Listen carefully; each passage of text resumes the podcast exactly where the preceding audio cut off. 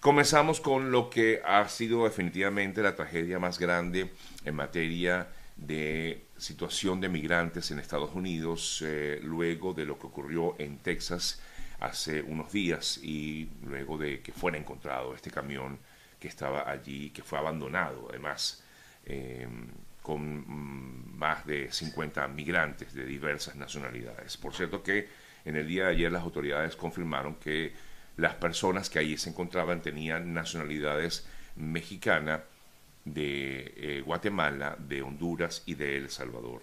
De las 53, porque ascendió 53 el número de eh, fallecidos, eh, de estas 53, 40 son hombres, el resto, por supuesto, son mujeres.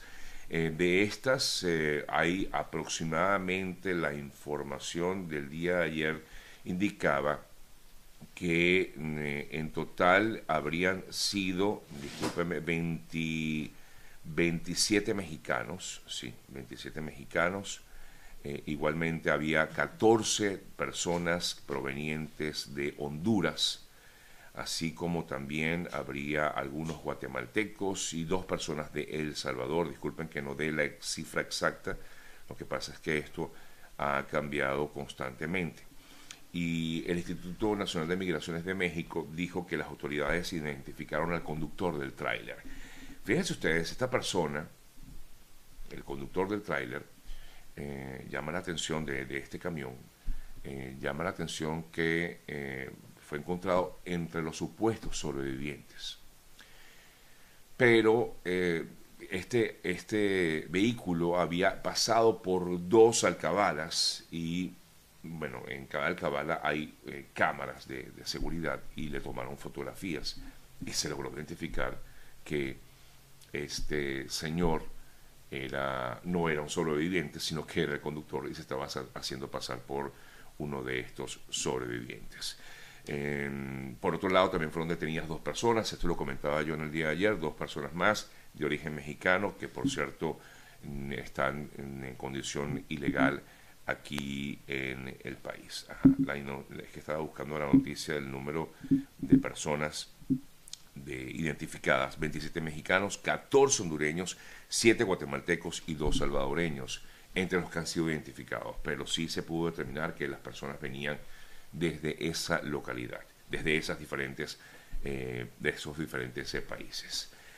Em, muchas personas se preguntan que por qué no lograron salir, esto lo comentaba yo ayer, eh, y no lograron salir porque estaban sofocados.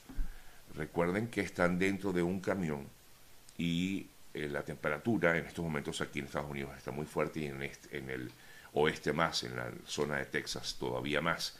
Había aproximadamente 40 grados centígrados, las personas ni siquiera, eh, sí, estaban abajo a 40 grados centígrados, no tenían ni siquiera agua para hidratarse. En síntesis, lamentablemente murieron sofocados y asfixiados estos ciudadanos.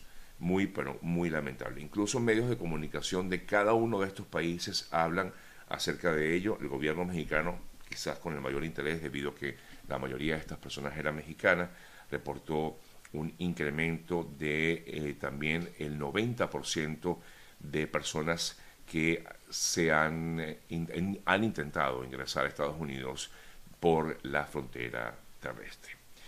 Em, ayer la canciller colombiana, eh, la señora Marta Lucía Ramírez, por cierto, hacía un llamado a las personas de su país, a sus conciudadanos, a no cruzar la frontera eh, con eh, México, Estados Unidos, México por supuesto, eh, porque decía ella ayer que se aprovechan y lo someten a peligros. Este es el llamado que hacía la vicepresidenta y canciller de Colombia, Marta Lucía Ramírez. Em, porque se ha visto también un incremento importante de personas de origen colombiano que han salido del país con miras a llegar también a Estados Unidos. Inclusive ayer el propio expresidente Álvaro Uribe Vélez, luego de la reunión que sostuvo con Gustavo Petro, de la cual ya voy a hablar, él eh, pues decía, le decía a la gente eh, que, que bueno, que, que, no se fueran del país a los colombianos, no se vayan del país, decía luego de la reunión que se tuvo con Gustavo Petro.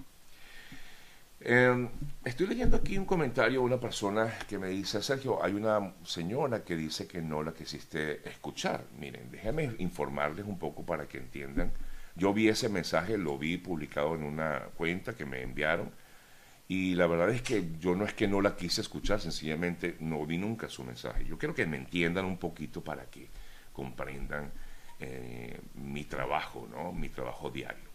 Eh, yo estoy trabajando de forma independiente y por lo tanto estoy solo, o sea, no tengo a nadie que me ayude, más allá de mi hijo que me acompaña aquí en las mañanas para la parte técnica y por supuesto tengo a un diseñador que me ayuda con la parte de diseño de, de, las cuentas, pero hasta allí mi trabajo lo hago yo solo, yo no tengo un productor que me está que colabora conmigo y de verdad que me es muy difícil, humanamente difícil, poder ver cada uno de los mensajes que me llega, me es muy difícil, yo tengo a diario mensajes en mi buzón que no logro alcanzar a leer, no puedo responderlos absolutamente todos y de verdad que, que humanamente me es imposible.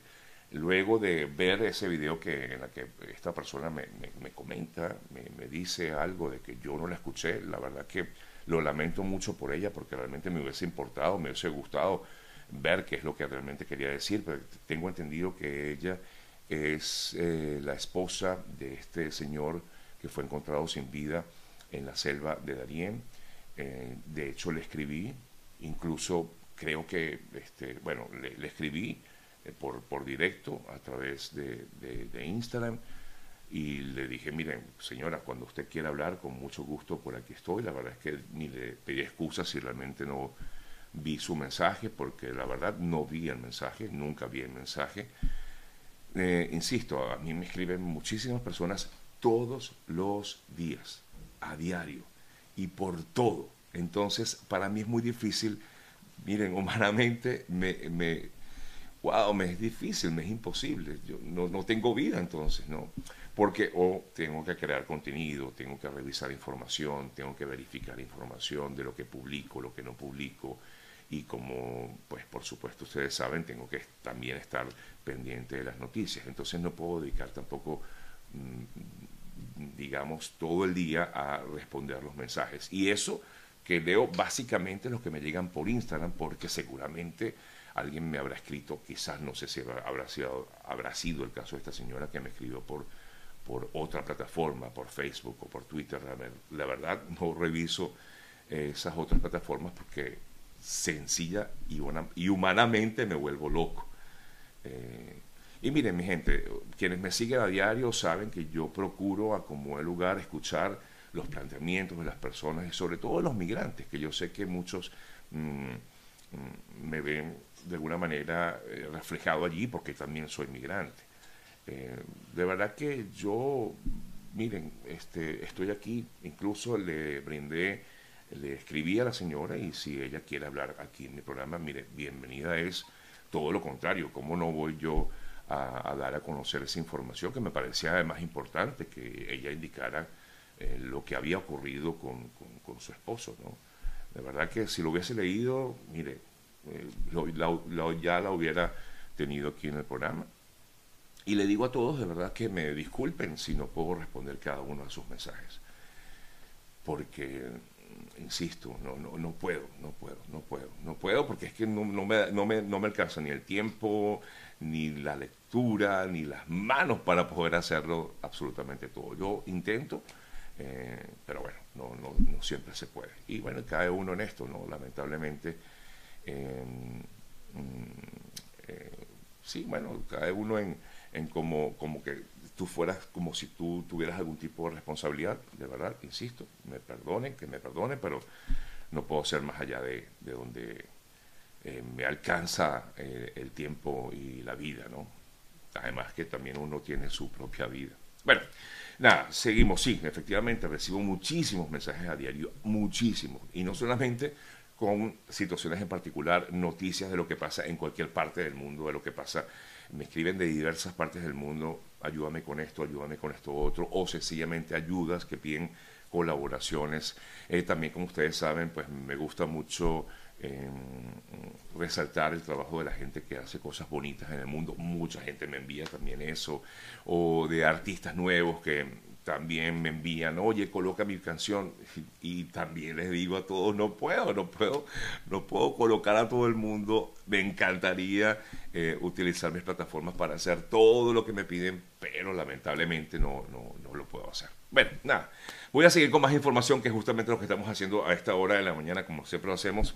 Y ayer, bueno, el ciclón, el ciclón que iba a pasar por Venezuela, que gracias a Dios ya lo comentábamos en el día de ayer, se debilitó y gracias a Dios no generó graves daños. Sí ha habido lluvias, ha habido inundaciones en algunas zonas del país, incluso vi unos videos del día de ayer en Vargas, eh, pero no, digamos, revistieron mayor eh, mm, gravedad eh, lo que ocurrió en Venezuela con respecto a esto. De hecho, llamaron de nuevo a eh, reactivar las clases, las actividades escolares en Venezuela a raíz de esta eh, situación, luego de que pasara el ciclón. ¿Dónde está el ciclón en estos momentos? Se estima que para el día de hoy llegue como tal a Colombia, a la zona costera norte, por supuesto, que llegue a Colombia. Em, algunos le dan el nombre de justamente ciclón tropical 2, porque como tal no se ha convertido como en tormenta, la tormenta Bonnie que es la que se espera llegue luego a Centroamérica.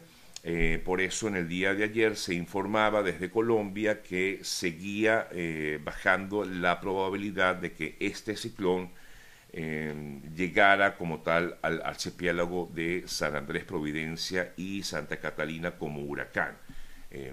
por los momentos siguen, lo siguen viendo como un ciclón tropical, que es decir, que no están tan poderoso como un huracán, pero igualmente están tomando las previsiones del caso. Ya está en, este, en estos momentos, o por lo menos para el día de hoy, se esperaba que llegara a las costas del norte de Colombia.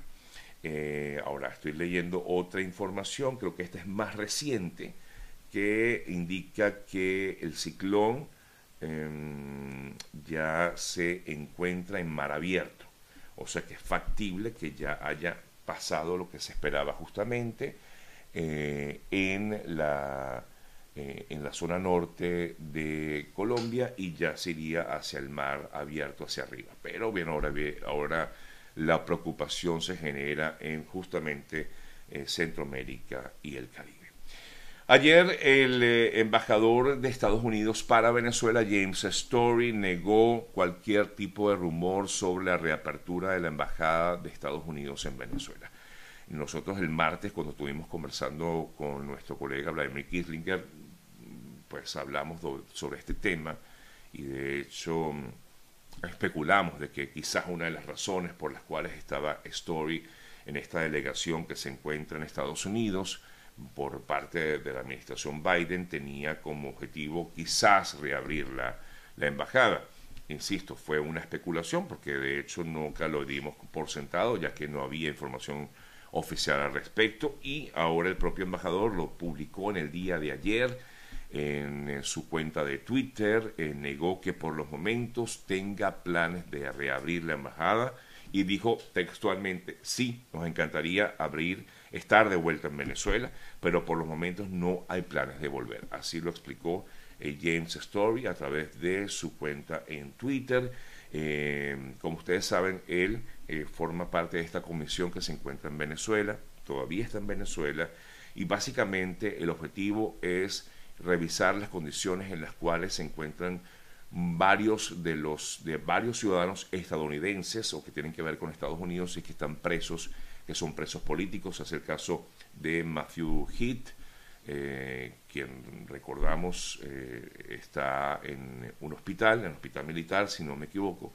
Él, al parecer se habría intentado quitar la vida, eh, pero gracias a Dios no ocurrió y se encuentra en un hospital en Venezuela. Igualmente, tenemos información de que ayer esta comitiva habría estado en el helicoide, donde se encuentran varios de los presos de, llamados los seis de Citgo, aunque ya, sabemos que no son seis, porque ya dos de ellos se encuentran eh, fuera de la cárcel, eh, y al parecer estas personas también pues, estarían dentro de este grupo que eh, esperamos sean liberados y es lo que estaría tratando de negociar justamente esta comitiva que se encuentra en Venezuela de parte del gobierno de Joe Biden.